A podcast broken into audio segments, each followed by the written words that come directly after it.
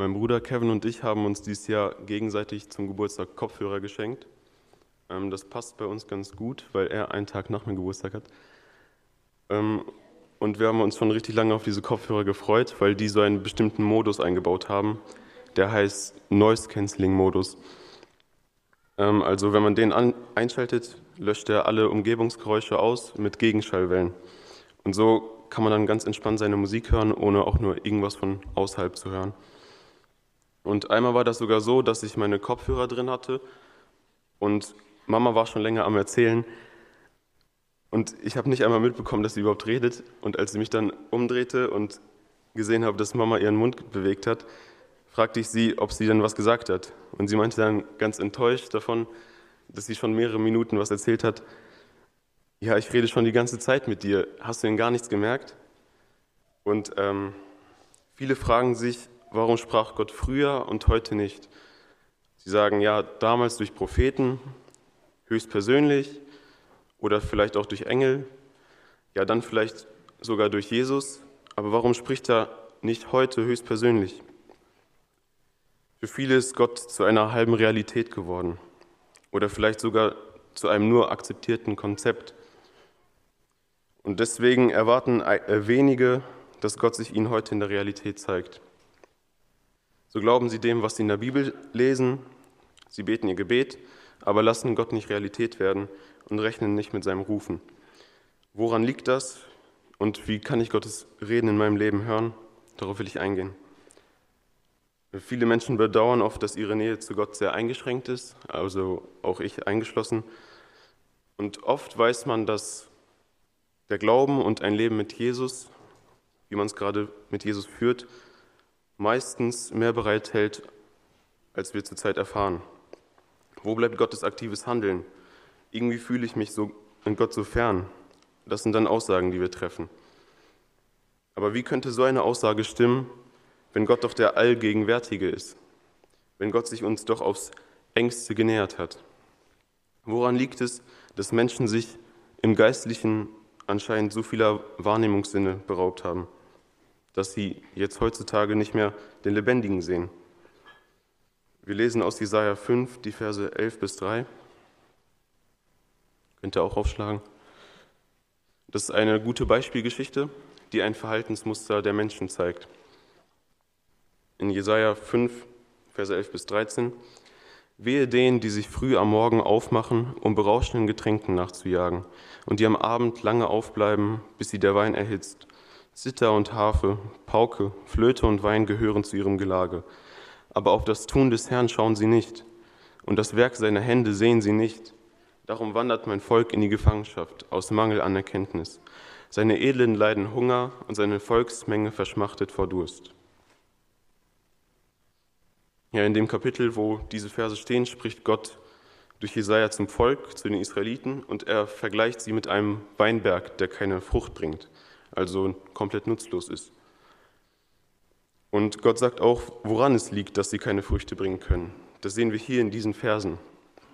Gott sagt hier ein Wehe, also eine ernsthafte Warnung über die Israeliten aus, die dann hier in den Versen danach beschrieben werden.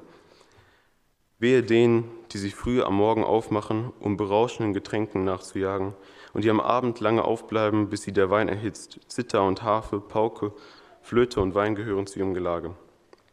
Also man sieht, hier werden Menschen beschrieben, die es sich offensichtlich gut gehen lassen. Sie stehen morgens auf, und denken daran, wie sie sich ihren Tag besonders schön gestalten können. Sie genießen das Leben in vollen Zügen, auch wenn sie das vielleicht nicht wirklich so denken, aber ihr Ziel ist das Vergnügen. Ihr Tag ist also von ihnen selbst bestimmt. In diesem Beispielabschnitt hat man das gut gehört, kommt der Alkohol, dem sie hinterherlaufen, sehr zum Vorschein. Aber das können auch in unserem Leben alle anderen Dinge sein. Auf jeden Fall sieht man, diesen Leuten, die sich zu sehr auf andere Sachen als Gott konzentrieren, denen wird es schlecht gehen. Warum? Das kommt jetzt. Aber auf das Tun des Herrn schauen sie nicht und das Werk seiner Hände sehen sie nicht. Also nochmal, aber auf das Tun des Herrn schauen sie nicht und das Werk seiner Hände sehen sie nicht. Ja, hier wird ganz klar, Gott wirkt immer. Er ist lebendig und ist ständig um uns herum am Werk, auch heute noch.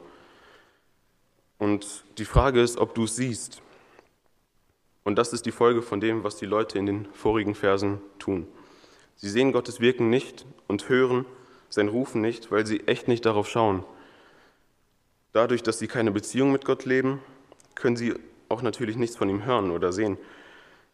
Um Gott erfahren zu können, musst du wirklich daran glauben, dass er Realität ist und ihn nicht nur in deiner stillen Zeit akzeptieren, sondern ihn Realität werden lassen mitten in deinem Leben. Gott will nicht nur deine stille Zeit, sondern dein ganzes Leben. Wenn du Gottes Reden nicht hörst, dann ist das ein Zeichen, dass etwas mit deiner Beziehung zu ihm nicht stimmt. Darum wandert mein Volk in die Gefangenschaft, aus Mangel an Erkenntnis. Seine Edlen leiden Hunger und seine Volksmenge verschmachtet vor Durst. Ja, vielleicht wandern wir nicht wie die Israeliten ins Exil, wenn wir an Gott vorbeileben, aber unserer Seele geht es echt nicht besser. Dieselbe Armut und Hungersnot, die die erlebt haben, die die körperlich erlebt haben, erfährt dann unsere Seele, wenn wir versuchen, uns mit Weltlichem zu füllen. Und währenddessen ruft Gott und wir hören ihn nicht. Aber Gott ist lebendig um uns und sogar in uns. Und du kannst eine Beziehung mit ihm leben und wirst dann verstehen, dass Gott durch viele Sachen redet, durch die Bibel, durch Gebet, durch Mitchristen und durch Lebensumstände. Und ja, Gott spricht zu dir persönlich. Wenn du das erfährst, wird das alles verändern. Also um nochmal die Fragen vom Anfang aufzugreifen, warum höre ich und erfahre ich Gott nicht in meinem Alltag? Weil ich an ihm vorbeilebe. Weil ich nur auf mein Leben, mein Vergnügen und meine Sorgen fokussiert bin.